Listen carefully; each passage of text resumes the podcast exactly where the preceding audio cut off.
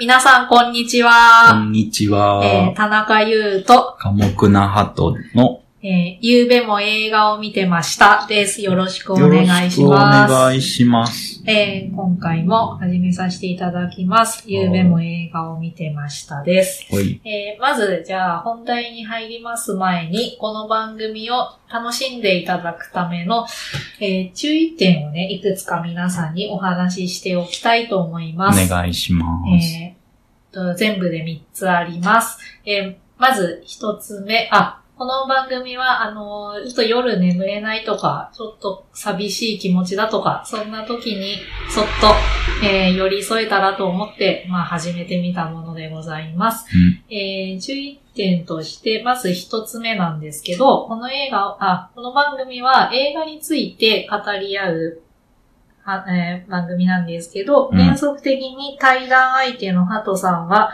テーマとなる映画作品を一回も見ていません。え二つ目、この番組は、いわゆるネタバレ全開のトークとなります。す。どのぐらいネタバレするかというと、全部だよね。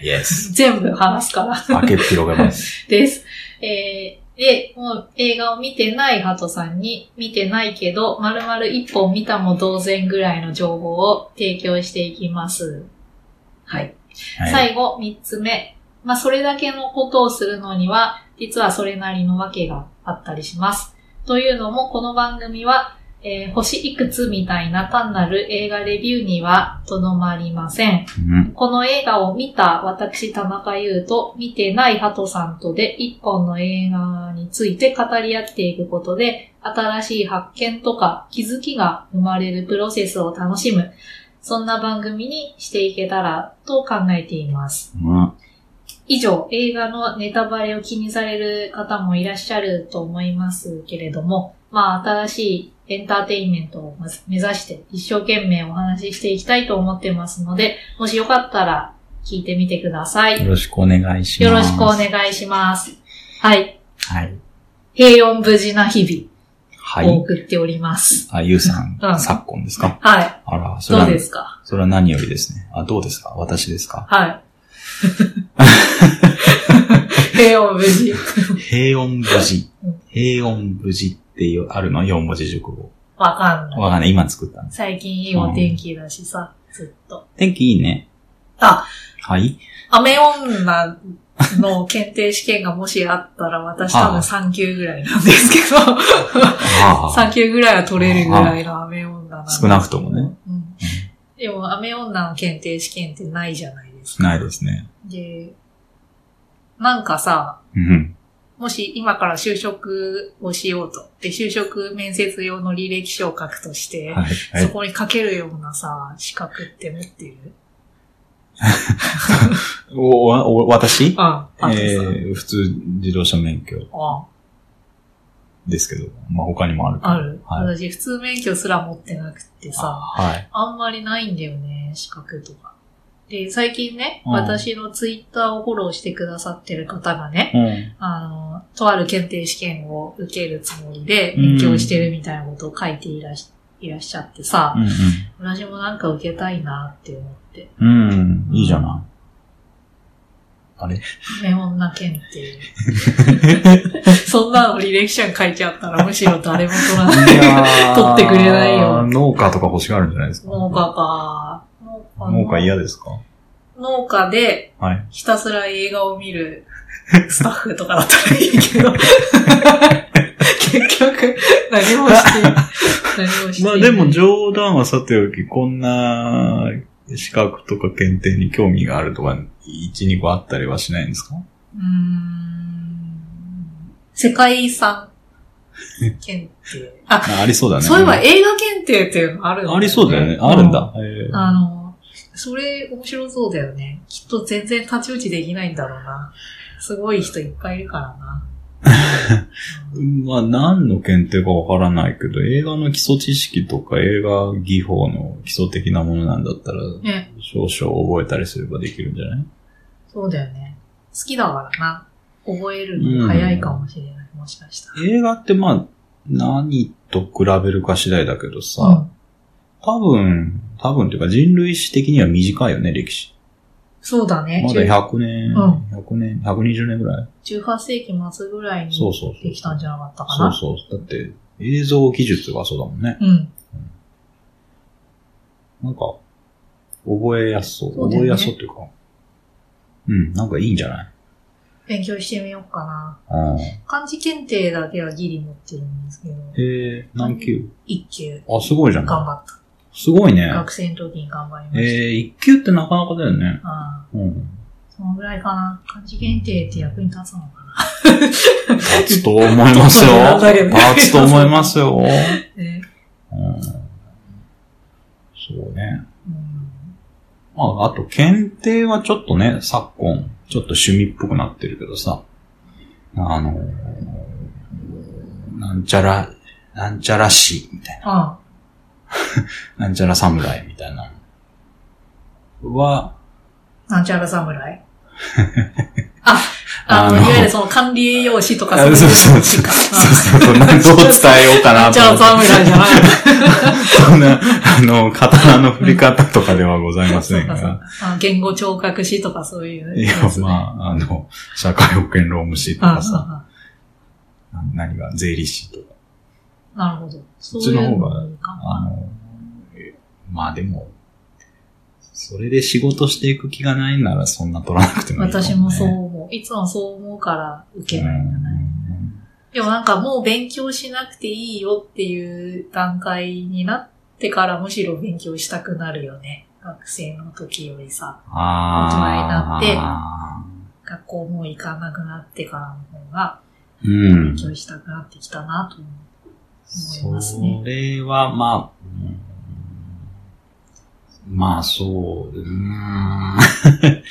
ずっと勉強したかった？学生の時いや、学生の時もまあまあ勉強したかったよ。うん自。分が好きな勉強はな、したい。うん、ただ、社会人として働いた経験が割と何年かないとうん。わ意味わかんなかったなってことがやっぱりいくつか今振り返ってもあるかりのます。だけど、うんん、社会人経験とか働いてお金をもらうという経験なしであるからこそすんなり入ってきた学問とかうん言説ってあったなって思うので、うん。なんだろう。逆、不可逆 なので、ちょっとこう、こう、こういう、こういう感情なんて言うんだろうな。なんだろう。言葉がわからない。あの、あの頃にはもう戻れない感おが少し物寂しいが、今だからこそ学べることもあるなって思ってて、えトンネルのはいこっちから掘る人と、向こうから掘る人といて、ー、はい。自分、自分、両方自分で、で あーそうそうあの、貫通して、うん。お互いに自分と自分が握手し合うみたいな。そうね、握手まだし合ってないんで、うんあの、別に、じゃあ学生の時もっと勉強したきたかったとも思わないし、あの時はあの時精一杯やったし、でも今は今でまだやってるしっていうんで、ニュートラルです。どっちでもないですね。うん。私ずーっと数学が苦手でさ、で、ああの、親戚の人がね、うん。そんな私にね、大学まで行けば自分の好きな勉強できるからって、だから頑張りなさいって言われてて、うん。私それを信じてたの。大学まで行けば数学やらなくていいんだうん。うん。うん。やった大学入ったって思ったら、やっぱり、あの一般教養科目で数学とか宇宙なんとかとかあって、あの、騙された。結局あるんかいって思った覚えが。そうだね。数学は割と万物の割と起点みたいなとこあるからね。数学は私のアキレス腱ですね。アキレス腱弱点です。あ、そういう意味ですか。って思って。でも苦手なことも大人だから頑張ろうかなってちょっと思ってます。ー 何か、あの、なんだろう、学びたくなったらうん。ご協力できることはさせていただきます。加藤さん算数得意だから。算数、数学はそうでもないけど算数は得意です。うん相談する。はい。俺、漢字よくわからなくなって教えてください。喜んで。はい。何でも聞いてくださいお願いします。何でも聞きたまえる。全然映画と関係ない話になってきましたが。何にも関係ない。えっ、と、ゆうべも映画を見てましたという番組をお送りしております。はい寡黙な鳩と、田中優です。はい。よろしくくお願いしま。ます今日は何の映画でございましょうか？はい。今日見る映画は、見る映画じゃない。今日話す映画はい。は、えー PB シェムラン監督作品、えー博士と狂人という映画です。えーはいあ博士と博士。狂人？そう。そうう。んドクターとマットマンですね。あ現代はドクターマットマン。ザ・プロフェッサーザ・マットマンザ・プロフェッサーマットマン。はい。です。はい。ストーリーを紹介します。えー舞台は19世紀後半のイギリスです。うんえー貧しい家庭に育った、えーマレーという男性が一人の、えー二人主人公いて、一人がそのマレーという男性です。彼はね、お家が貧しかったので、高等教育を受けることができなかったんですけど、えー独学で専門家レベルのね、言語学の大変豊かな知識を身につけるに至りました。で、その後、学校の先生の職を経て必死に働いてたんですけれども、うんえまあ、学士号こそ持ってないけれども、すごい優秀な言語学のあの人だからっていうんで、学者仲間のプッシュを受けて、新しい仕事に着手します。それは何かというと、うんオックスフォード大学が出版しようとしていた新しい英語辞典の編纂という仕事でした。えー後にオックスフォード英語大辞典、うんうんうんいわゆる OED という。有名なやつだうん、はいあれ、あれですよ。あれか。あれの編纂に関わるググループの、えーリーダーになりました。で、その OED は、えー16世紀まで遡り、英語のすべての単語を収録するという一大プロジェクトで、やっぱりとっても仕事は難航するんですけれども、そんなマレーのもとに、えっ、とね、膨大な資料を送ってくれる謎の協力者が現れます。うんその資料が送られてくることによって、すごく仕事がはかどるようになるんですね。うんで、その協力者っていうのは実は、あの、殺人を犯してね、精神病院に入院しているアメリカ人の男性で、マイナーという人だったんですね。でうんこの人がもう一人、二人目の主人公。うんで、そのマレーとマイナーがえ辞書を作るという仕事を通して、うんあの絆を深めていって、うんで、まあいろんな、その、編纂作業の、えー途中でこう起こるトラブルとか、うんいろんなアクシデントに立ち向かっていくんだけれど、うんマイナーは心の病気を抱えているので、うんあの、まあいろいろな難しい事態が生じてくるというような感じの物語となっております。これはね、実際の出来事を、はあの、元にしたフィクションなんですけど、い。うん。えっ、とね、原作があります。えーサイモン・ウィンチェスターという人が書いた、うんえっ、と、博士と狂人、世界最高の辞書 OED の誕生秘話っていうのが早川文庫から出てるんですけど、それが原作になっております。うんはい。はい。えー、データとしては、まあ、2019年制作で、えーイギリス、フランス、アイルランド、アイスランド、もう4カ国ですね。まあ、なんかフランスが2つ書いてある、この。5カ国じゃなくて4カ国合イ作。ギリス、フランス、アイルランド、アイスランド合作。作4カ国合作。で、えー PB シェムランという方が監督です。うんえーメル、えー出演ですが、えっ、と、マレーをメル・ギブソン。ではい精神病院に入院している、えー謎の協力者、えーマイナーをショーン・ペンさんという人が演じております。ペンという人ですショーン・ね。ペンさんですね。と、ペンさんって人ペンさん。This is a pen のペン。ショーン・ペンさん。あいやいや、ごめんなさい。ペン、ペンという人なのか、ペンさんっていう人なの？ペンさんさん？ペンさん？ペンあ、ペンね。ごめんごめん。ショーンペン。はい。あ二人ともハリウッドでもお騒がせ俳優として有名ですけど、あめ、有名な人ですか？めっちゃ力の誰だろう？ショーンペンって、あ、知らなかった。はい。超実力者えですよ、うん。で、あとこの、まあ、く後で詳しく話すけど、うん。えっ、と、マイナーがね、殺人を犯してしまったと話したじゃん、うん。その、殺された被害者の奥さんだった人、イライザ・メレット未亡人っていう女性が出てくるんですけど、うんえーこの女性をナタリー・ドーマーという女優さんが演じております。うん。はい。です。博士と狂人。へー今日は、マレーとマイナーだけ覚えて帰ってください。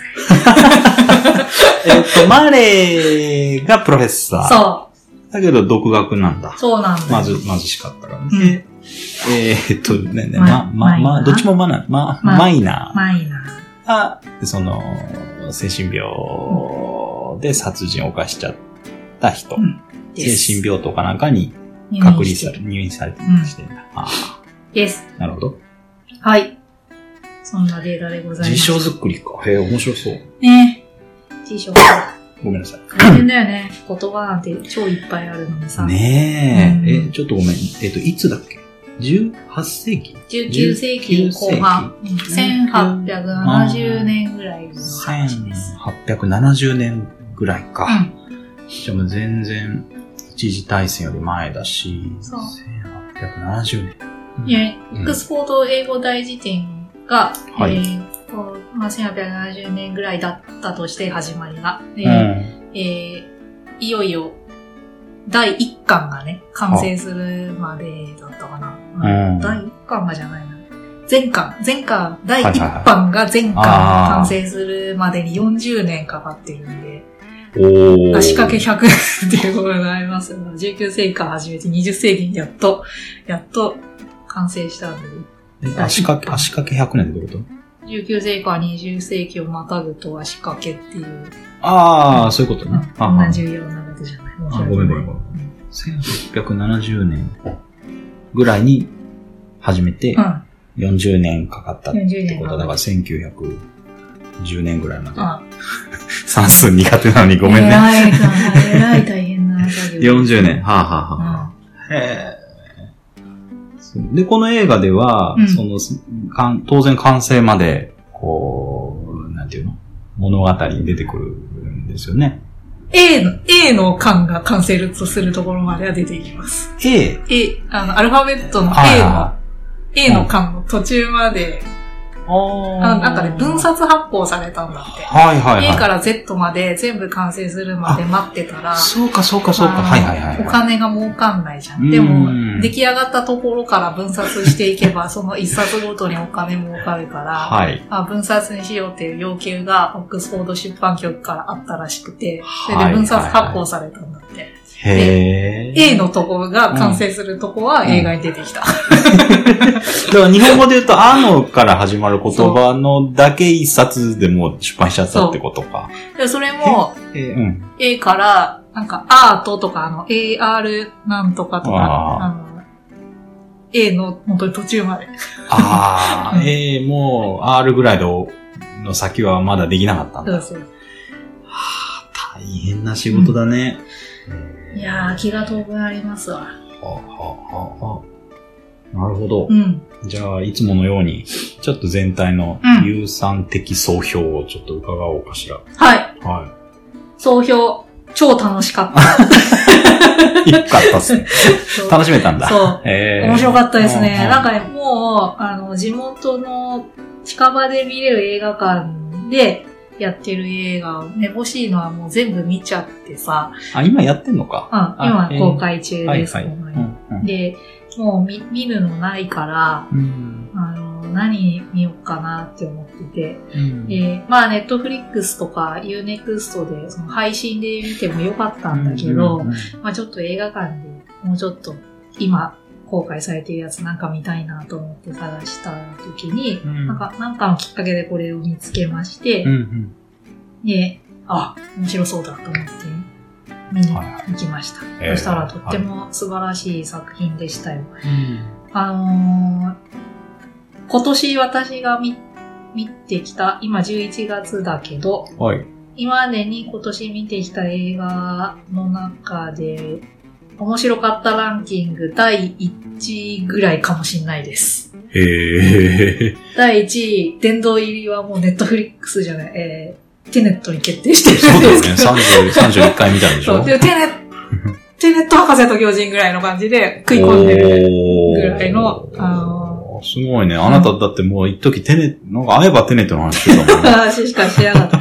国ごと思うように。相当、まあまあ、それは別にそれだけ好きなんだなっていう感じですけど、そのレベルに匹敵するぐらい今回のこのザ・プロフェッサーのマットマンは、面白かったですね。博士と巨人なんか、あのー全然テネットとは方向性とか違うし、うんうん規模も違うし、うん。あの全然こう、果たして完成度の高い映画だったかとか、そういう話になりますと、いろいろもしかしたら荒があったりとかしたかもしれないけど、すごくあの心に迫るいい映画だったと思いますん。なんかね、というのもね、うんなんか多分作ってる方はね、うん。この映画すごいシンプルなストーリーラインで、辞書を作りましょうと、二人の男が絡んでますと。で、一人は博士で、もう一人はちょっと心に問題を抱えているみたいうんな。すごいわかりやすい話で。で、二人が力を合わせてうん。本を作ろうみたいな。全然難しくない。うん。な、多分作ってる子は何もややこしいことをやってるつもりがないんでしょうけど、うん。なんかよくよく見てるとすごい複雑というか、なんかなんか複雑なことやろうとしてるな、この話っていうふうになんか思うんですよね。うん。何なんだ、この、なんか、なんか難しいと思わせるこの感じは何なんだっていうふうにすごい思ってて、うん。で、あとね、私原作も読んだんですけど、小説でしたっけ？はい。あ、小説じゃない、ノンフィクション。うんドキュメンタリーって言われる。あ、ドキュメンタリーなんですか？早川ノンフィククション文庫。ション。はこれも読んだんだけど、はいはなんか、原、原作の方にはね、うん。あの、あ、どう話したらいいかな。この、博士と狂人の映画版では、うん。あの、心を病んでいるマイナーが、あはの、自分が殺してしまった男性の奥さんだった女性、い。はあイライザ。イライザっていう女性と、はうん、ちょっと接点を持つようになりまして、い。はい。で、許されざるその恋に落ちるみたいな、えーダブルロマンス的な要素がこの映画にちょっとあったんだけど、うん。でも原作にはうんそんなこと全然書かれてないのね。うん。そんな事実はなかった。もしかしてそんなことちょっとあった可能性もなきにしもあらずぐらいの感じでは書いてあったけど、うん。本当にメメレット夫人とマイナーがそんなに仲良くなったのかどうかについて原作には書かれてない。うんそれが、すごい、あの、ちゃんとラブロマンスっていう伏線が、この映画にはあって、なんで原作にないことを、こうん。こまで濃いめに出してきたのかなと。別にこれがなくても、あの、マレーとマイナーが頑張って辞書を作ろうっていう話だけで全然持っていけたのに、うん。ラブロマンス路線をなんで押し出したのかなと。なんか話をちょっと華やかにするためにわざわざ余計に付け加えたのかなってちょっと思ったのね、見たときは。うん余計なんじゃないかうなって。ん。それが話を混乱させたようにも思えなくもなかったし、初めは気になったんだけど、んでもよく考えると、なんかこの映画複雑なことやろうとしてんなって感じたことが、決して私は嫌なわけではなかったというか、うん。なん、か、問い、問いかけをされている。例えば、自分の発する言葉の一つ一つにどんな意味が隠れているか、お前ちゃんと考えてんのかって、その程度でお前は考えたつもりなのかみたいな風にうん。聞かれているというか、もっと言葉を大切にしてるかお前っていうふうになんか問われてるような感じがして、なんか辞書を作るという作業の話だからなのかな。うん。なんかそういう厳しい問いかけみたいなものをずっと感じて、なんか、こう気持ちをすごく深いところからかき立てられるっていうのかな。なんかそんな感覚をうん、覚えたんだよな。うんで、さっき、あうんの原作にない、そのマイナーとメレット夫人のうん。あの恋の要素がちょっと余計だったんじゃないかなって思ったってうん言ったけど、、よく考えるとう、ん。ちゃんと意味があるようになっていて、うん。そこも今は私は前向きに捉えている。それはちょっと後で話せたらいいなと思っています。うん。まあ、総じて、とっても面白かったですね。うん。確かに複雑そうに聞こえた。うん。だよね。そのミオジンさんはね、メうんメレットさんか。メレットさんは名字そう。イライザ、あ、失礼。イライザメリットさんだ。メリットさんっていうんだ。メリット夫人、メリット姓なわけだ。姓、うん姓あの、名字が。そだから、殺された人もメリットさんか。う。そだから、要は自分の夫殺した人 と恋に落ちるう。そうなんだよっ。ていう話。マイナーがね、あの、はいなんとか償いをしたいと申し出たの。で、マイナーは、あの、元軍人なのね。ーアメリカの南北戦争に昔参戦したことがあって、うんで、外科医としてうん従軍していたの。ではあえっ、と、イギリスに来る前にうん退役してるんだけど、退役軍人には年金が支払われるじゃん、アメリカの軍隊って。はいはいはいで、年金ずっと安定的にもらってるから、精神病院で入院するんだけど、うんお金ちゃんと入ってくるから、うん普通のあの入院患者より全然、あのいい暮らしができる状況にあったんだよね、マイナーって。うん。で、お金あるから、うん。あの自分がメリット夫人の旦那さんを殺してしまったので、はいメリット夫人のお家すごい厳しい状況にうんなってるから、子供もいるし、あ子だくあ。さんの稼ぎ手が殺されちゃったわけね。そうそう。だから大変だってわかるから、償いのために、あの、僕には年金が支払われてるから、その年金を全部生活費として、ぜ全部っていうか、うんまあとにかくメリット夫人に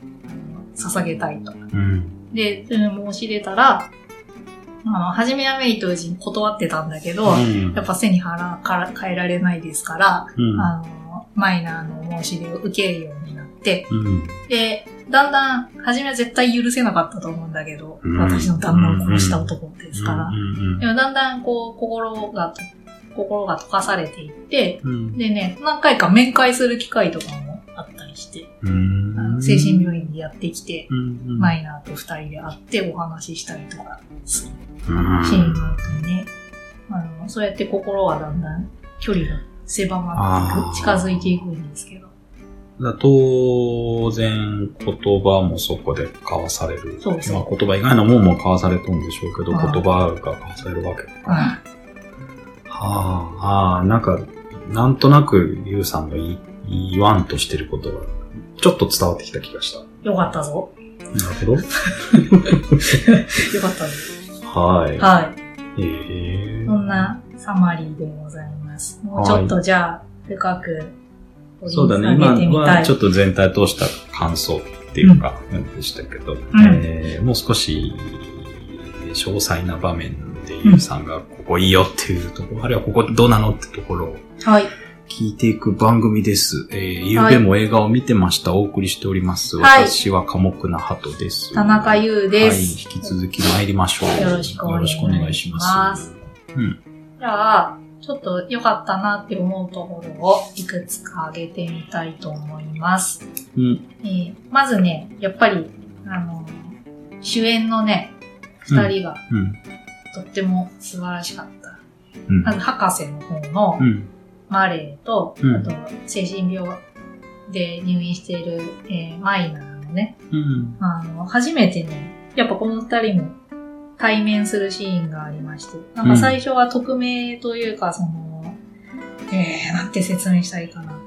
えっ、と、マイナーは精神病院に入院してるわけだ。はで、えー、マレーは一生懸命辞書を作る仕事をしていい。ると。はで、なんか当時の辞書を作る作業の中で割と一般的だったらしいんだけど、うんあの民間にボランティアで、あの、えっ、と、辞書を作るための資料とかいろんな本とかさ、い。うん。引用する要例をさ、あのうんピックアップする、あの、ために、うん。本を読んでくれるボランティアを募集するっていうことをやってたらしいんだ我々が指定するこの本を読んで、うんえー印象的なワードとかをピックアップし、そのワードがどんな文章の中で使われていたか、正確に書き写して、ページ数とか書いて、それを、それを送り返してください。はあ、でそういうとこ始めるんだ、辞書作りって。そうそう。へえうん。その要例が、あの、適切だと我々が判断しましたら、うん。辞書に、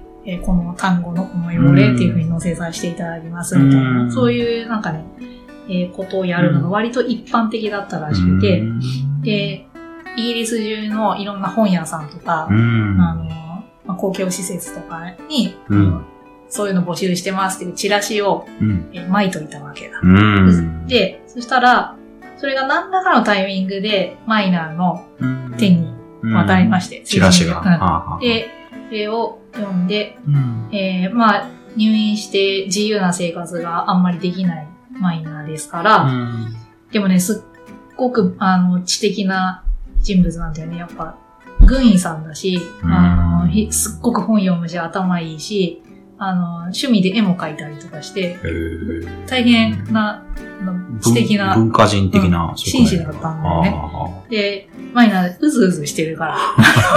病気だけど、病気だ、病気だけど、あの、えー全部が病気じゃなくて、あの落ち着いてる時もあるし、全然穏やかに暮らせてる時もいっぱいあったから、あの自分のこの頭の中のエネルギーを何かに使いたいってすごい思ってたらしくて、でそんな時に、えーマレーのチラシを見て、うん。あ、僕でも力になれるかもって思ったらしくて。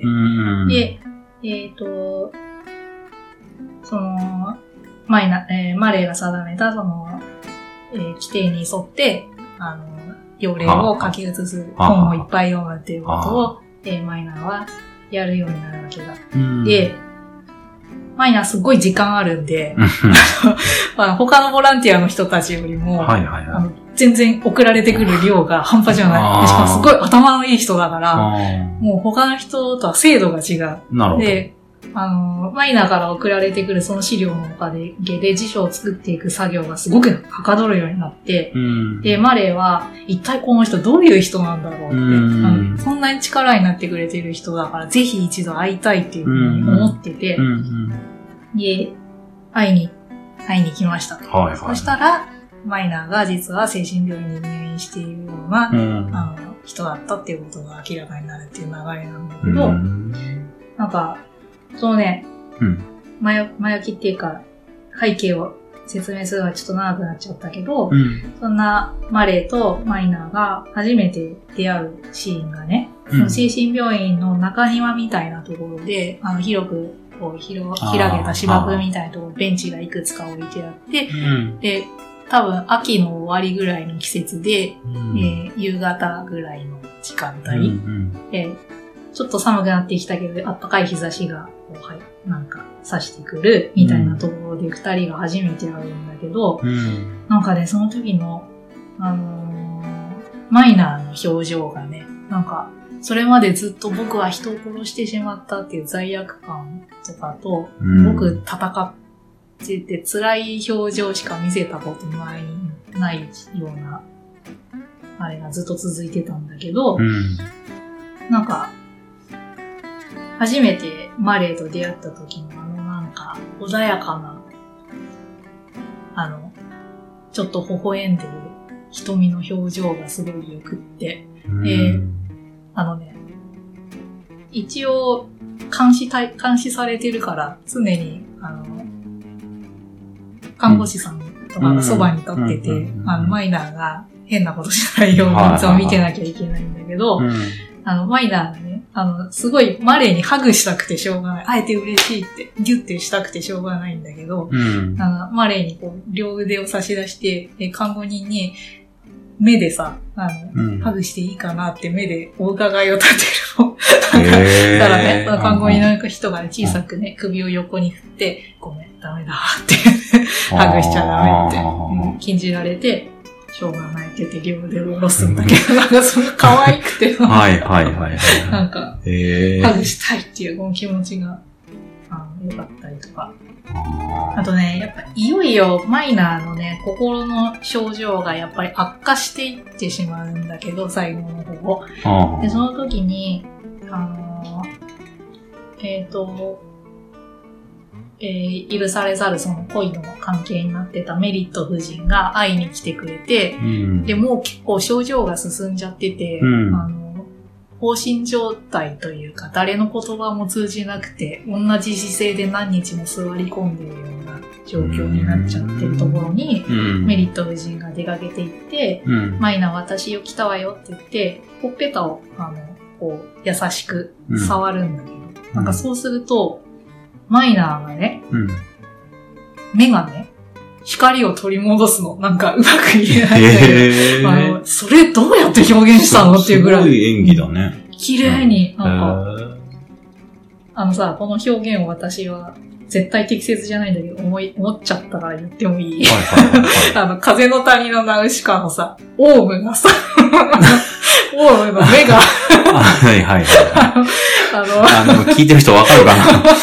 光玉で気絶したんだけど、虫笛をファンファンって回すと、オウムが。ああの、深い青にこそう変わるね。変わっていくじゃない。それさ、あれ、あれ、聞いてる人何しか見てる前提の例えばいいんだけど。あれ、は あ、はあ、あの、鳩には伝わりました。よかった。あの感じを、えーマイナーの目はね、あの、正気を取り戻すんですね。メリット呼びかけに応えて。あれがね、すごかった。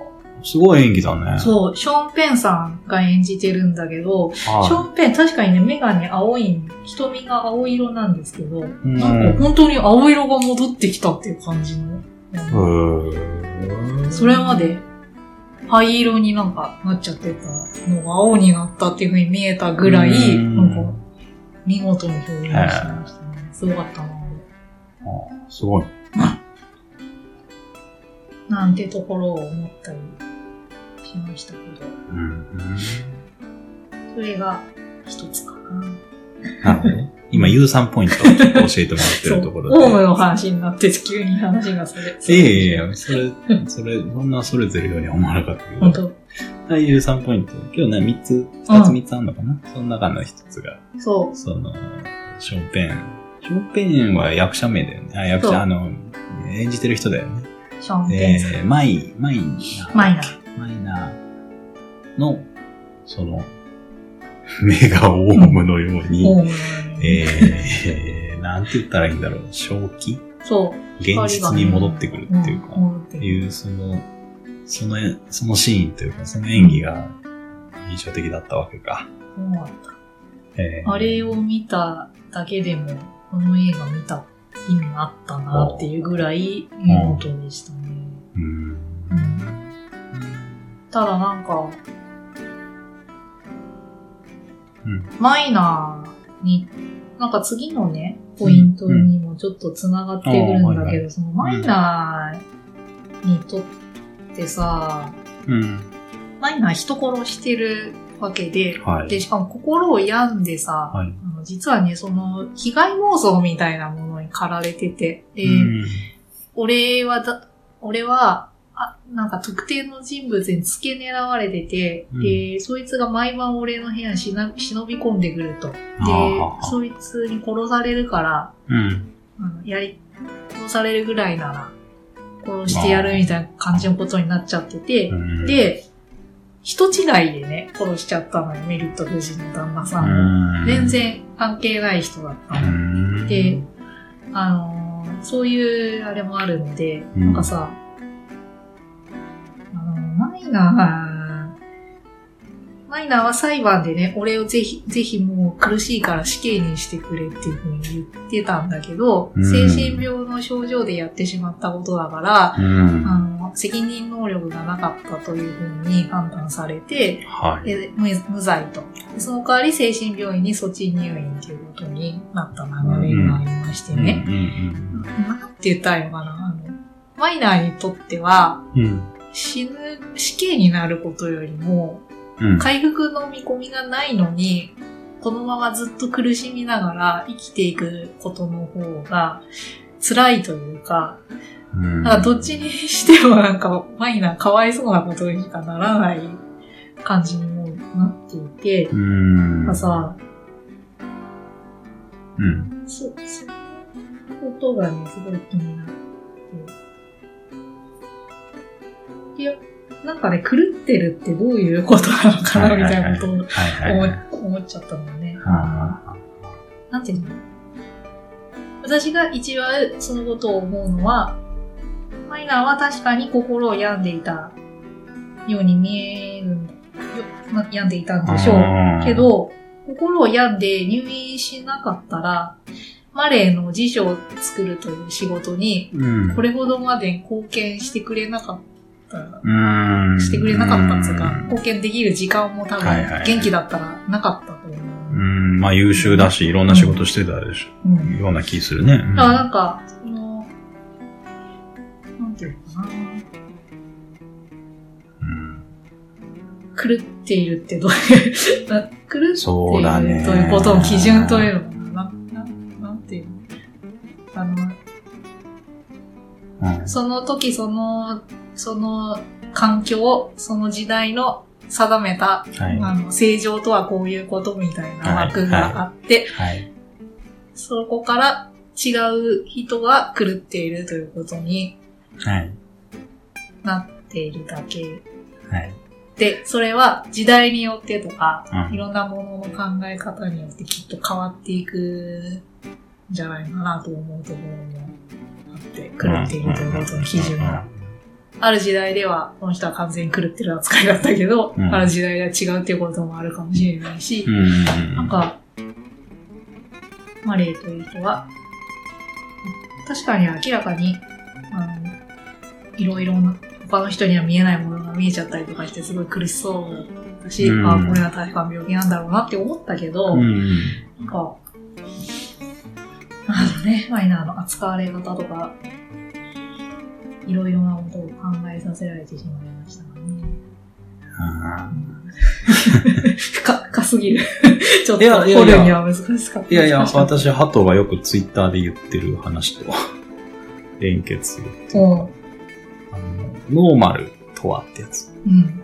あの、結局、 normal ってさ、うん。普通っていうか正常って訳されるじゃない、うん。 normal って norm ある。うん。 norm、norm のうん。形容詞っていうか、うん。 norm であることが normal。だけど、 norm って NORM だけど、うんあれ結局日本語では、まあ、正しくタイ語はないけど、まあ、よく規範って訳されるけど、規範ってじゃあ何ってなると、あの、なんていうかな。その時代とかその社会の良いこと、あるいはこうあるべきとされることうん。がノーム。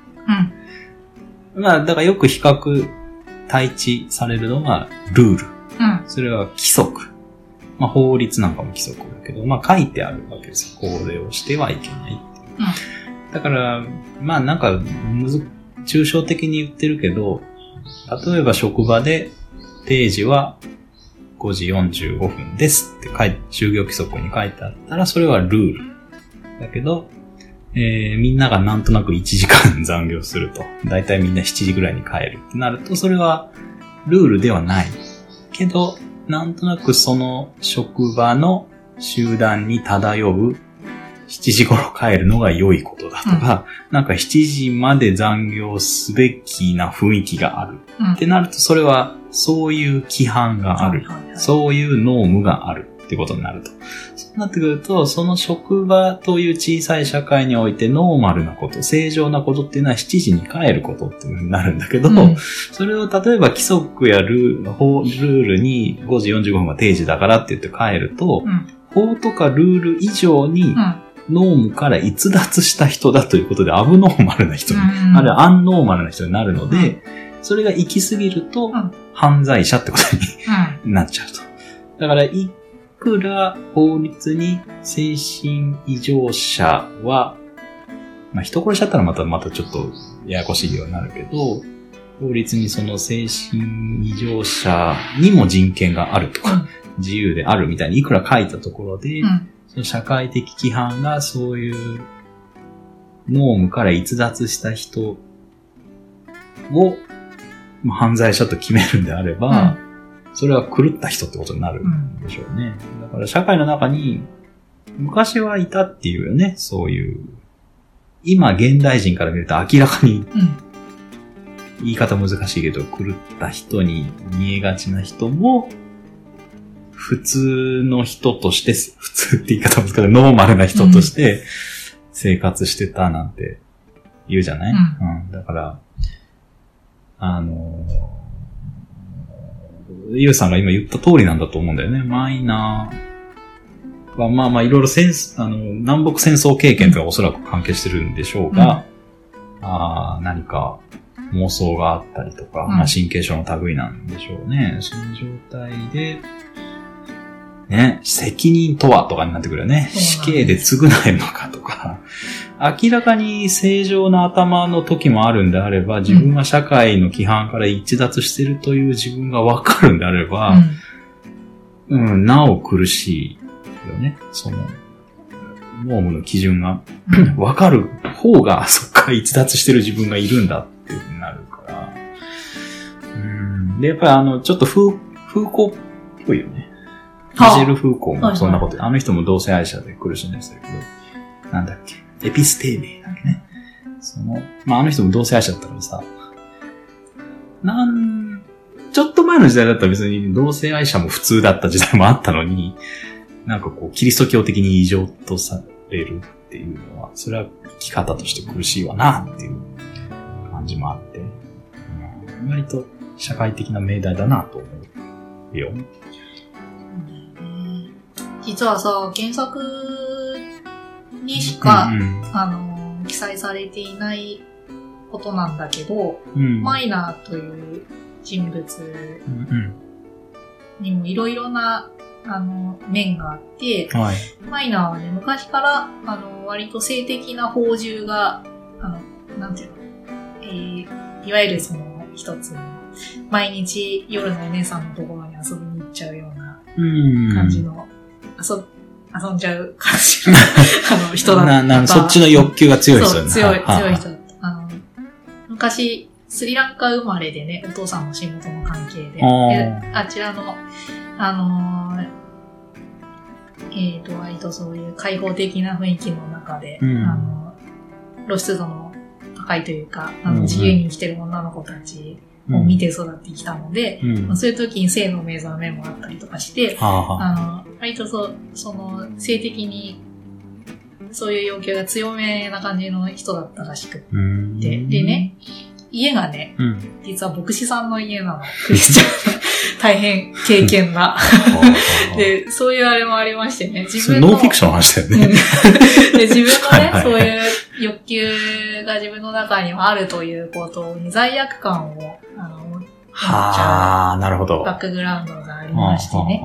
でね、ここから先は本当に話すのが辛いんだけど、で、うん。あのこれは映画にも描写されてたんだけどね、いろいろなね、そういう背景がマイナーにはありましてね。ねでは、あの、精神的な状況もだんだん悪くなっていってね、実は最後にね、あの、うん。彼はね、自分の局部をね、切断してしまうの、自分で。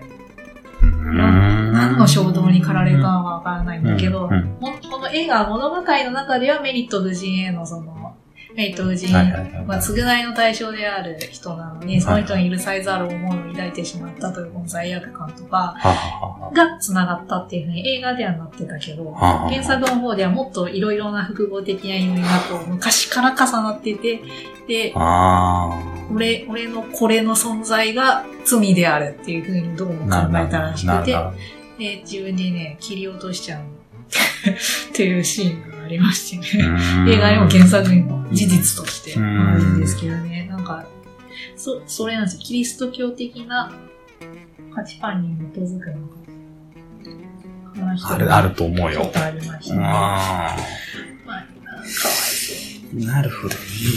でね、その、敬虔なクリスチャンの真相だった人でしたっていうその話に、なんか、やっぱその19世紀イギリスっていうのもあって、その、うん英国国教会はいの、をもっと権威のあるものにしたいみたいな。うんで、そのためには、うんえー我々のこの英語の力で、えー英語の力がもっと力を持てば、世界に、はい。えーキリスト教を広めることができるみたいな、なんか、そのために辞書を辞書そこで辞書つながるんだ。はいはいってはいはい。いうような流れも、実はあったりとかして、複雑ね。そうなんですよ。そこ、そうなんですそこ、まあまあ、それだけじゃないんだろうけど、そその面から照らしても複雑だそうなんね。です。ちょっとで今、俺繰り返せないわ、その複雑さ。うんごめんごめん。い。うん、それで。それにね、うん。まあ、そういういろいろなところにちらちらっとキリスト教的な価値観というのが、あの出てくる映画なんだけどさ、なんかそれをベースにね、はい。なんかやっぱ許しとかっていう、許すとはとか、受け入れるとはっていうことを、うんうんなんか私すごいこの映画を見て思ったところがあって。それというのもなんか許しっていうキーワードを特になんか感じたんだけど、うん。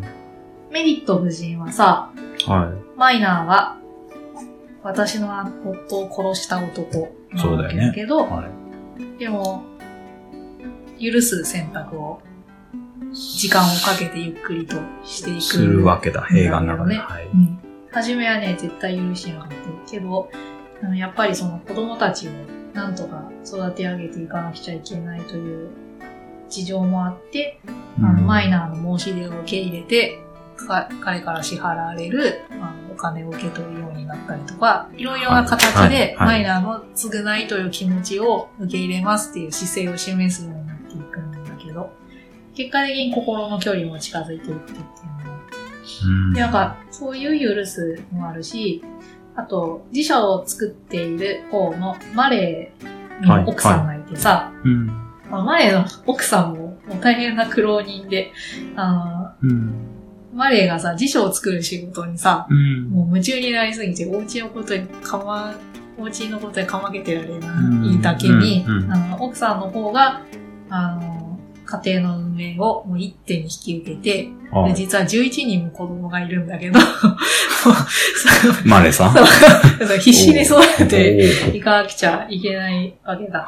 はい。で、マレーはね、結構あの、なんか、あんまり映画の中では描いてなかったけど、やっぱちょっと、あのー大学出てないっていうこともあって、なかなかアカデミックな仕事に就けないもんだから、うん。いろんな仕事を一生懸命やってきてて、で、引っ越したりとか、その度にお給料が上下したりとかあさ、するじゃん、きっと。うんで、その度に、あのー生活が不安定になったり、うん安定したりっていう波が激しくて。うん。で、それをすべてさ、でも夫のために、夫がう、ん俺頑張るから、頼むよって言ってさ、はいしょうがないわねって言って、それで、あのーその度にその度に夫を許してきて、ううんん。夫ができない分自分がって言って、うん子供に厳しく教育したりとか、そういう辛い役目は自分が全部引き受けてきたんだけど、うんそういう意味でもなんか、こう、マレーの奥さんの方も、そういう夫を許すというかさ、ある意味で。はい。で、そのマレーの奥さんは、うん実は夫が今作ろうとしているこの辞書に、えー人殺しがね、協力しているっていう事実を知ってしまって、マイナーうん。で、あの、マレーの奥さんも敬虔なクリスチャンなので、そんなこと絶対考えられないって言って、もう強い拒否反応を示して大喧嘩になっちゃうんだけど、うマレーと。ん。なんかそういうところとかも、あの、なんかこう許すとか、あと、なんていうのかな、うんその人が、その人と、その人がやってしまったことを分けるかどうかみたいな問題うんなんかこのメリット夫人とかマレーの奥さんのことを見てると提示されているような気がして、あの非常に難しい問題だなって。広い、広いですね。話が深深いし、広く複雑になっていってる。だからその人から言葉は離れるのかっていうことともちょっと変わるかね。うん。わかる？いや、わかる、わかるよ。わかる。わかる。か非常に現代的なテーマを。え？うん、そうだよね。っていうことをなんかね、あのーまるで火花のように、こう、パッパッパッって、こう、一瞬照らし出されるというか、こう、いろんなタイミングで訴えかけられるんだよね、この映うん、画を見てると。うん、あれ、こういうこと言いたいんじゃないかな。あれ、でもこれもか。あれ、でもこれもかって。あれ、でも全体的に？みたいな、なんか。全体的にみたいな。ああの、考え出すと止まらない感じの話になって。ーだから、うまく説明、まあ当然見てないからできないんだけど、うんその、今のユウさんの話を聞いて、ううんまく説明できないながら、うっすらその、まあラブロマンスを入れた、ん入れたことに初め意味があるのだろうかと思ったことが、うん。もしかしたらちょっと意味が結構ありそうだと至ったことがなんとなく、うん。私はとか今ちょっと理解ししかかってる感じがあります。そうなんだよな。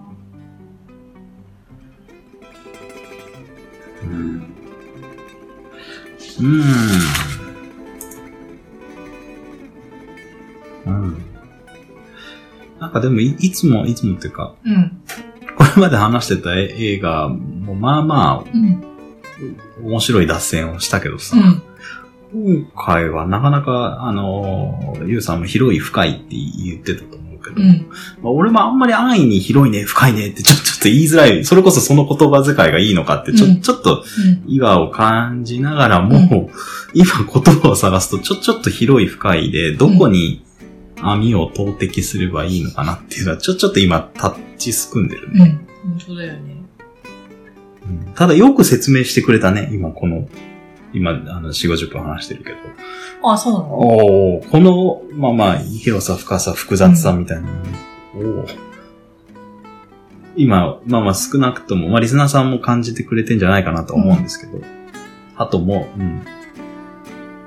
なんだろう。下手に何かの言葉にするのがちょっと躊躇される。そうなんだよ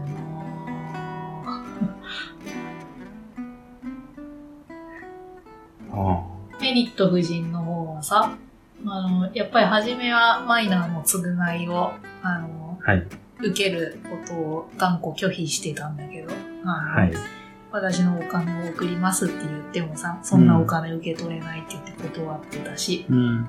けど、ね、生活が困窮していくから、まあそういう流れもあって受け入れることになって、で、マイナーとだんだんと心の距離が近づいていく中で、うん。あのーなんていうの。マイナーがなぜ私の夫を殺したのか、あの、はい私の夫を恨んでて、絶対殺してやるって思って、夫を殺したのではなくって、うんあの、マイナーの実にすごくいろいろな戦争とかいろいろな過去のことがあって、うん。そこが全部繋がっていて、あの、不運にも、あの、別人なのに、えー殺されてしまったっていう、この事情を知ったりとかして、なんかマイナーの、あの、病気とその心の傷みたいなものを徐々に理解していって、で私の夫は殺されてしまったけれども、でもマイナーは決して悪意があったわけではなかったんだっていうふうに、あの、うん理解するようにうん。なっていく。そそれが多分許しのか、許していくっていうことはいのプロセスだったんだろうと思うんだけど、はい。まあ、で、まあ、一方マイナーは死刑に一訴してほしかったんだけど、死刑に一掃してほしかった。はい。責任能力がないとみなされて、うん。えー精神病院に措置入院になりましたと。ほんで、そしたらね、その精神病院でマイナーをせん、マイナーを専任でこう見ていくことになるお医者さんがさ、うん。あの一見優しくて人道的なお医者さんに見えるんだけど、実はちょっとマッドサイエンティストのところがあって、あのなんかうん。マイナーをさ、なんか人体実験の道具みたいな風にさ、なんか探求心が抑えられなかったのかな。なんかマイナーがどんな反応を示すか見見てみたくてしょうがなかったのかもしれないんだけど、なんか 新しい治療法だよとかって言ってさ、なんかかなりむごいことをマイナーにすごいさせたりとかしてさ、なんかちょっと、なんかこのお医者さんもこのお医者さんだなみたいな、はいはい。あちょっと変なところを見せるようになるんだけど、うん。なんか、あの、そういう、なんか、いわばそれを、あの、パニッシュメントっていうか、こう、そそういうひどい、まるで人体実験かのようなひどい治療を受けることが、なんかマイナーの罰が、罰みたいな風にちょっと描かれていたりもして、で、マイナーは結局さ、自分が殺した男のはい。妻とさ、はい。あの、妻を愛してしまうわけなんだけど、うん。それをね、マイナーは、僕は死者から盗んでしまうっていう言い方をしてて、死者？うん。あ自分が死なせてしまった男から、僕はその人の妻を盗むっていう風に、うんなんかすごい罪悪感抱くようになっていったりうん。とかして、うん。なんか、うん非常に、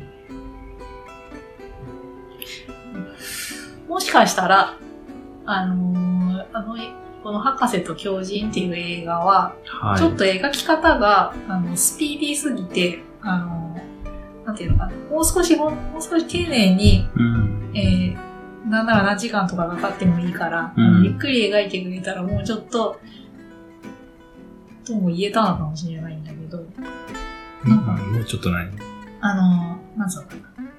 雑。雑なのかもしれない。もしかしたらね。あうんあ、そうだよね。なんか、あのね、言わなくちゃいけない、私が言わなくちゃいけないことを、なんか、うん、あの、言わなくちゃいけないことがすごくいっぱいあって、この映画。うんうんうん。それを、あの、えどれも切り捨てることができないように感じていて、うん。なんか、全部言うためには急がなきゃいけないみたいな気持ちになる。なんなんか、あうんどうだどうだったんだろうな。ちょっと詰め込み型の映画だったのかもしれない。なんかすっごい重要なことをめちゃめちゃダイジェストで、あの、バーって説明されて。ああ、そう。あだからじ、えっと、え、ごめんごめん今ちょっとユウさんで言ったこと今俺受け止めきれてなくて、うん。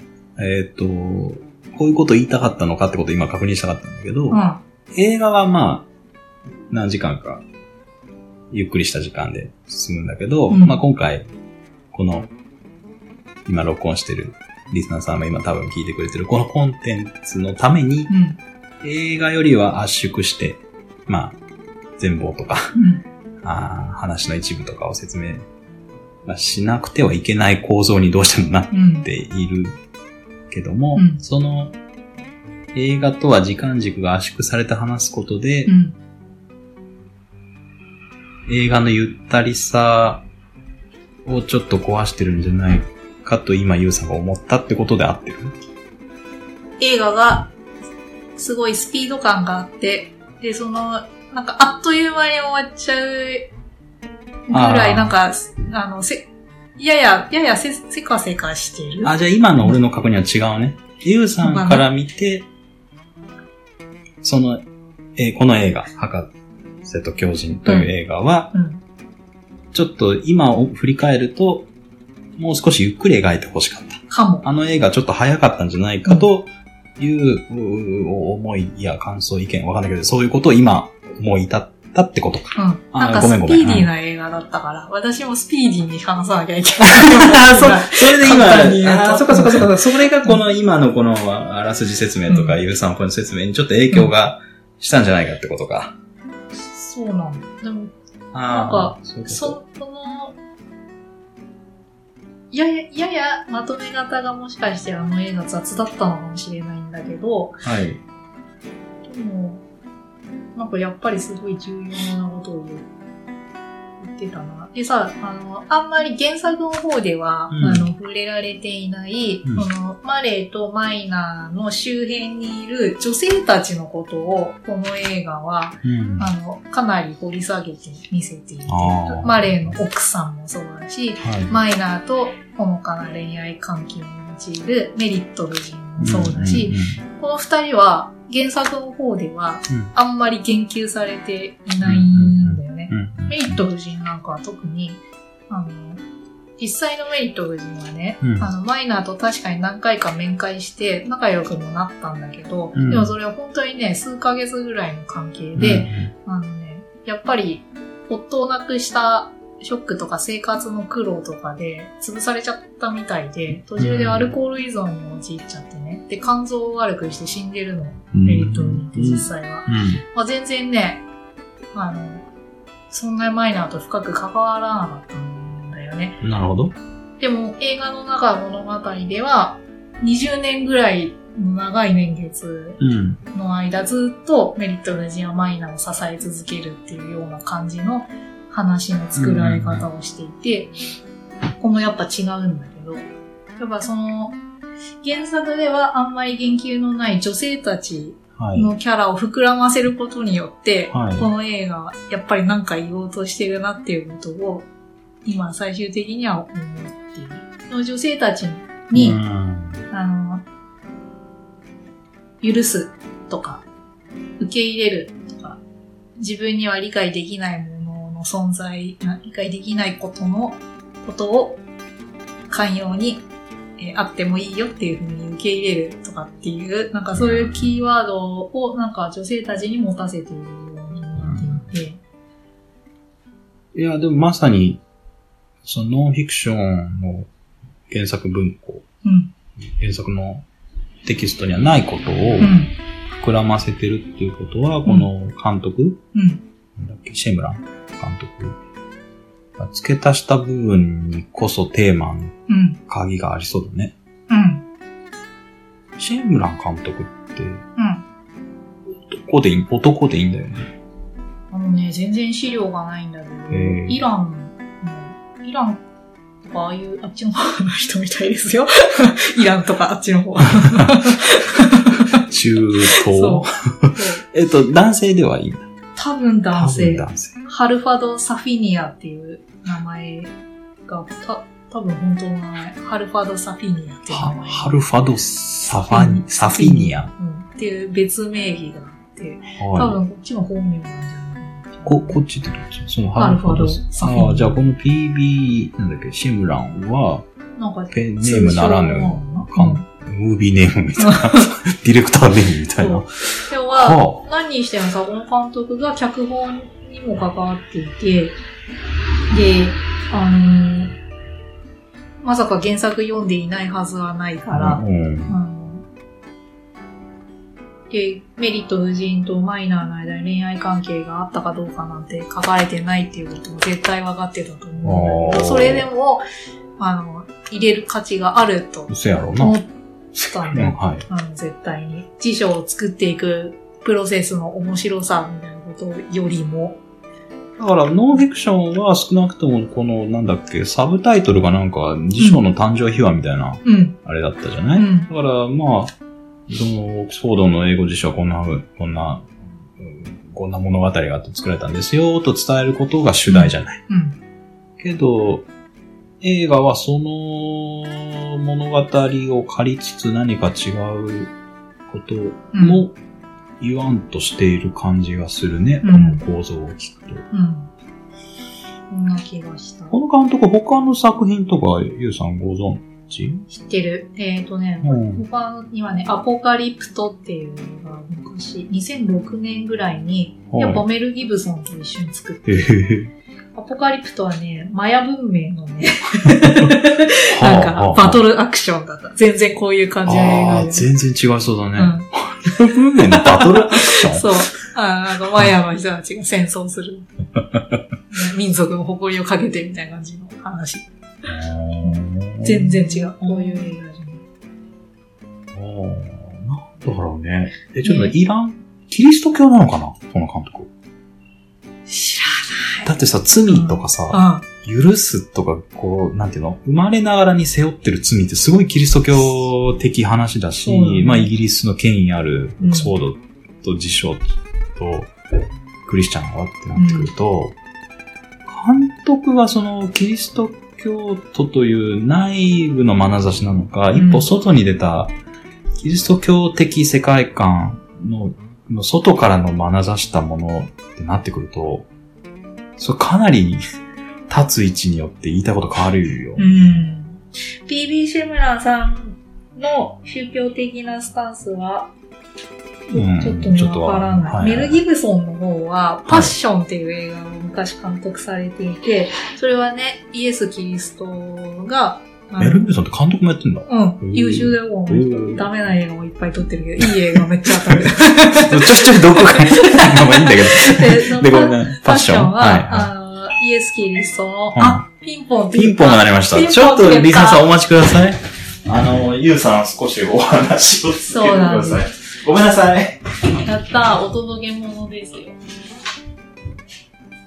確か、いつだったっけ、セクレタリアトとか戦火の馬を録音した時もピンポンが鳴ったことがあったな。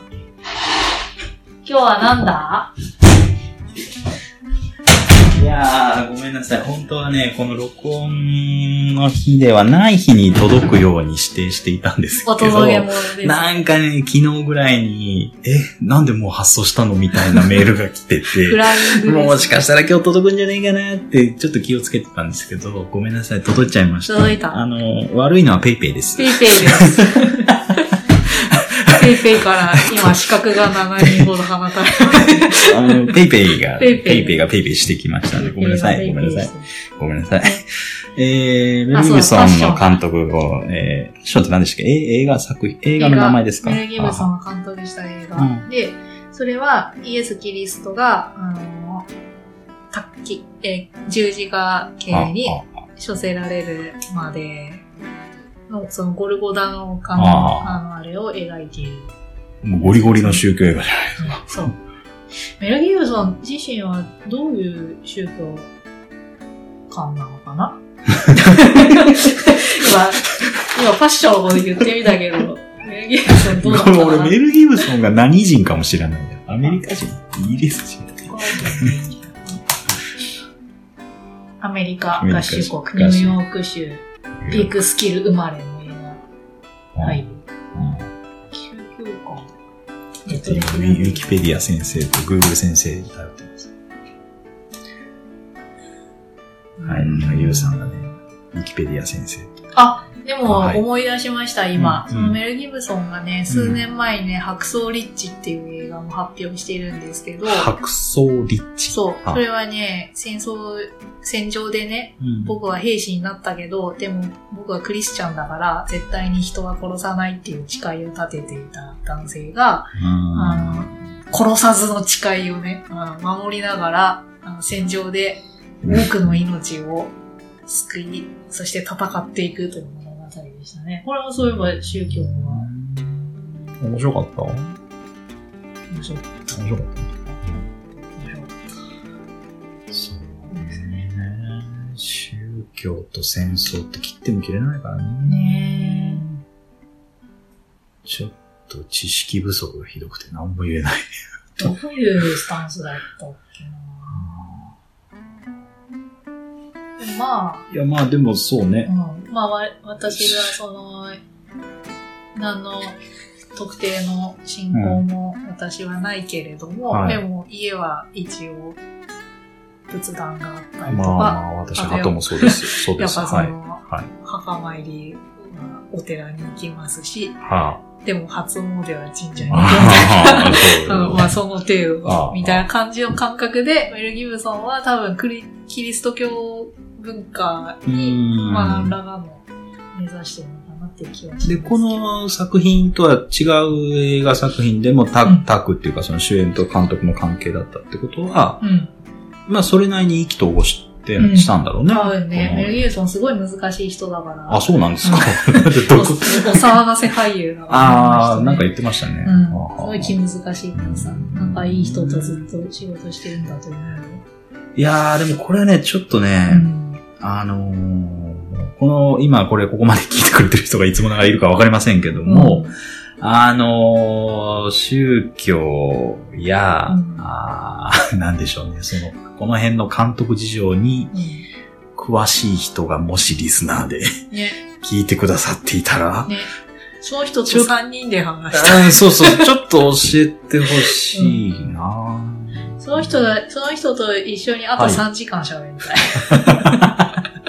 じゃあちょっと前編後編に分けないといけませんね。でそれもいい考えだね。はいはいごめんなさいどうしたの？急にはい前編後編に分けるのもいいかもね。まあちょっとやってみてもいいかもしれないね。そうだ、そういう可能性についても考えれば。あ焦ることはなかったのかもしれない。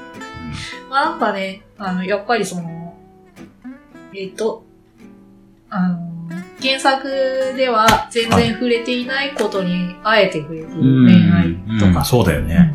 女性を、女性のをクローズアップしてるとか、そういうの原作には本当にないから、うん。そこをあえて描いた。っていうとこに、やっぱ、うん、それがラブロマンスという要素だったために、なんでわざわざラブロマンスの要素入れたんだよって最初は思ったんだよね、正直。あの女性を登場させて、恋にいやー、だからぶっちゃけ無理あるんじゃねって思うんだけどね。華やかにしたかったから、はい。恋をちょっと入れてみたのかなって思わなくもなかったけど、でもよくよくその女性たちのしてることとか、存在の意味とかを考えてみると、うんやっぱり意味を持たされてたし、この通り。なんか。まあね。まあ、詰め込みすぎっちゃ詰め込みすぎなんだろう、別に女性に持たせなくてもいいよね。ああ この時代。今の時代。うんいや、わざわざその原作っていうか、その一応ノンフィクションだから史実にないうん。要素を、まあ、何か表現したいが上に持ち出してきて、うん。その役割、あるいはその機能を、うん別に女性に担わせなくてもよくない？うん。だから愛するって関係であれば別にさ、うなんていうの？その、エロース的愛だけ、まあそれにしても別に男同士の愛にしたっていいし、うん。特にこの時代。うん。あるいはもうちょっと家族愛とか友情愛とかに持ってってもいいわけで、なんか、ちょっとこう、女性というジェンダー消費的な匂いを、なんか、ラブロマンスというベタなものにうん。することで、なんかつい感じちゃうんだよね。うん。キリスト教と女性っていう、そう話にもなるんじゃないですか。もしかして。そう。まあわかんない。この時代のうん夫婦うのん。愛って、うん。夫婦愛？うん。なんかこう、我々現代人、あるいは現代日本人のうん。夫婦愛となんかまたちょっと違いそうな気もうん。して。うん。日本人だってさ、お見合いの頃の夫婦愛とさ、恋愛の末の結婚の時の夫婦愛ってさ、なんか、全然こう、お互いの信頼関係の色が、色とか質が違うように感じる。うん。別に、た大して好きでもないのに、まあ、適齢期で、うん。親が仲人になってなんかこう決めたから結婚して、なんやかんやで子供が自立してから本当に愛し合ったとか、本当に、本当は好きじゃなかったから別れるみたいな、そういう恋愛、けえ何、夫婦間が、それこそノーマルっていうか普通だった時代もあったわけで、はあそうするとこう、キリスト教的に結びついて夫婦になる二人って、まあ、愛し、I love you とか愛してるとかは言い合うのかもしれないけど、うん。なんか今の愛感っていうか、夫婦感と同じに重ねるのもなんかちょっと違うかなとも思うんですよ。うん。まあだから、まあ、変な言い方すると、そう。どう、どうなの？この時代の人にとってのうん。夫が殺されるっていうのは、ど、どれぐらいのショックなんだろうみたいな。その、だからショックなんだろうけど、な、なんていうかな、その、恋愛パートナー的に、もう、なんていうかな、埋められないものが、こうけ何か理不尽に奪われた、欠落したっていう、その、ショックとか理不尽さと、うん。経済的なさ、うん。柱が奪われた的ショックとさ、うん。うん、キリスト教的、うんえー、パートナーが奪われたショックってさ、なんか微妙に全部違う気すんだよね。その状態で許す、許さない、許許す、許せない。うん。なんか動線上で論じづらいなーっていうのはちょ、ちょっと今日はずっと思ってたのはあるんですよ。うん。まあ、だからといって、その、なんていうの？冷めた夫婦関係みたいなもんでは違うと思うんだけど、うん。うん。だからなんか、今と同じ目線で夫を殺した人、た人を恨むとか許せないっていうのと、なんかちょっとこう分けて考えないと、うんなんか読み違いしそうだなってのは思う。もうそれをさ、ああの、自分自身の感覚としてさ、昔の人の感覚とかさ、はいそういうのを参照することってもうできないんだよね。なんか、そうそうそうそうそうそう。違う、同じ地球上の出来事だけど、時間が違うから、そう。生きてる世界の箱が違うというのかな。そうそうそうそうそうそうそううまく言えないけど、もうこの原作でさえも書かれたのは99年とかだから。あそう原作でも20年前だもんね。うん。それで、その99年から19世紀を振り返っているわけだから、もう、入れ子入れ子で箱がもう全部違う。まず、その99年当時の世相があって、ん99年の人らが100年前を描いたっていう。うん。まあ、あと多少エンタメ入れないとさ、うんその商業的に乗らないだろうし。そうだよね。やばい。もう、ダメだ。何が？構造、構造を破壊しよう。構造の構造の構造だよな。ダメだ。内田達さん、ここに来てくれ。なんで内田達出てきたのえ、これなんで内田達出てきた構造主義の分かりやすい本書いてたなと思って。あーあの、なんだっけ、寝ながら？寝ながら学べる構造主義ですか？う んこ箱、箱をいさ、でもこれだからもう構造主義に収まらないと思うけどね。この構造が結局中心があっての構造主義だけど、うんそんな中心なんて、それこそキリスト教とか、うん夫婦愛とか、な、何らかの構造っていうのは中心を必ず含意するので、はい。中心なんてねえだろうが、やっぱり構造主義批判だから、うん。もう多分この話は構造主義さえも出てってると思うう。ん。まあ、いわゆるポスト構造主義ってなるけど、うん、だた、たつるではや、あの、あれ、ダメなんじゃない？ダメか。たつるで呼び捨てしたタた全然進行ないけど。まあでも、そういうことを考えたくなるという意味では、結構一石を投じてんじゃないですか、この映画。うん。うん、聞いてて、この服、なんだろう、なんだろう。それなりに何か言葉として、こう、意識、こう我々今こうやって話してるけど、うん。話してることに関して、うん。こういうことなんじゃないとか、こういうテーマでちょっと考えると面白いよねと、何らかの言葉で、こう、石を一個ポンって置くことはそれなりに俺得意なんだけど、得意と自負ちょっとしてるんだけど、ちょっとできないこの複雑さがなんかすげえ挑戦的で、あの、逆にいい映画だなって思ってます。メル・ギブソンさんがね、絡んでる映画っていうのはね、こういうとこあるんですそうなんですか。あの、すっごいハレーションを起こしてるの、いつも。へーうまく言えないんだけど、輝いてるみたいへな。すごいパワフルみたいな。その力でね、あの、ぐーって押されちゃう時あるんだよね、そういうの。うんあのね、ものすごい破れかぶれのパワーみたいなのがいつもあるわ、そうういうの。あ、でもまあ、そういう、まあ監督でもあるのかもしれないけど、うん役者のその、力っていうか特徴だろうね。うん。僕、あの、そうですね。いや、ちょっと、面白いけど、なかなかこれ以上言葉を紡ぎづらいっすわ。はうん。い。パワフルでした。はい。あの、それは確実に。今日もしかしたら言ってなかったかもしれないけど、あの、なんだ、だいぶ見たくなってるし、嬉しい。今日ぶっちゃけ言うと、始まる前から軽くストーリー聞いただけで、うんめっちゃ見てえっては思ってた。よ。やった。いつもなんか興味なさそうにハトさん聞いてますけど。今日はね、結構最初から面白そうな映画だなと思いながら聞いてました。あの、はそうですね。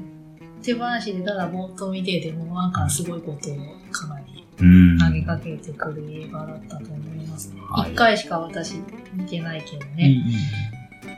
うん、そんな、うん。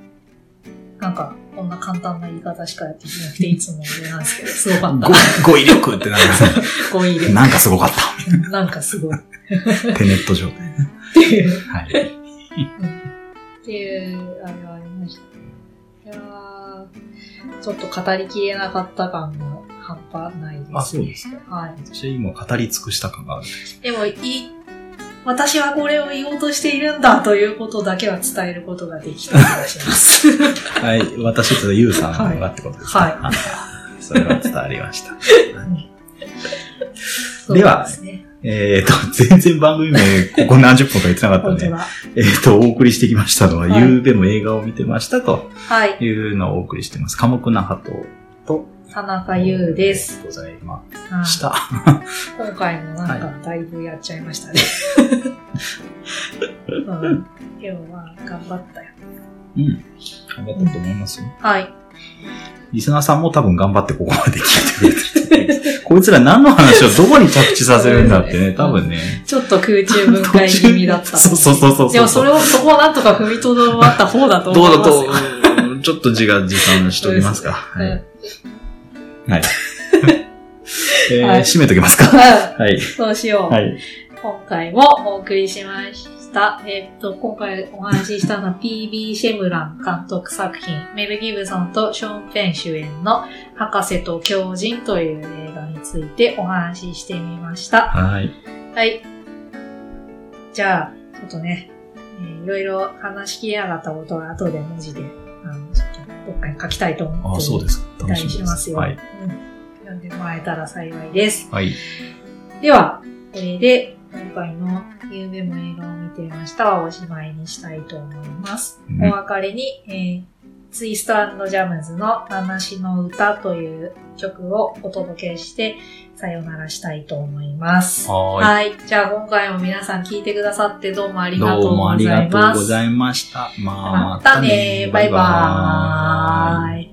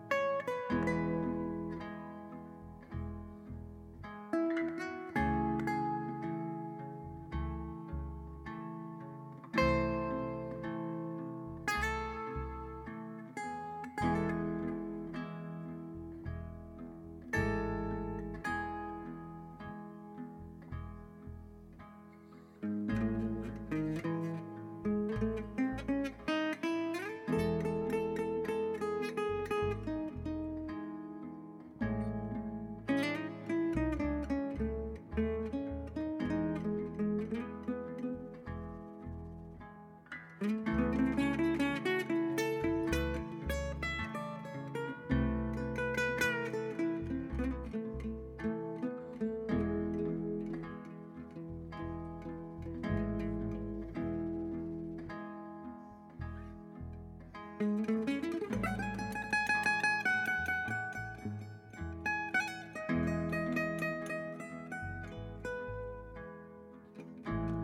イ。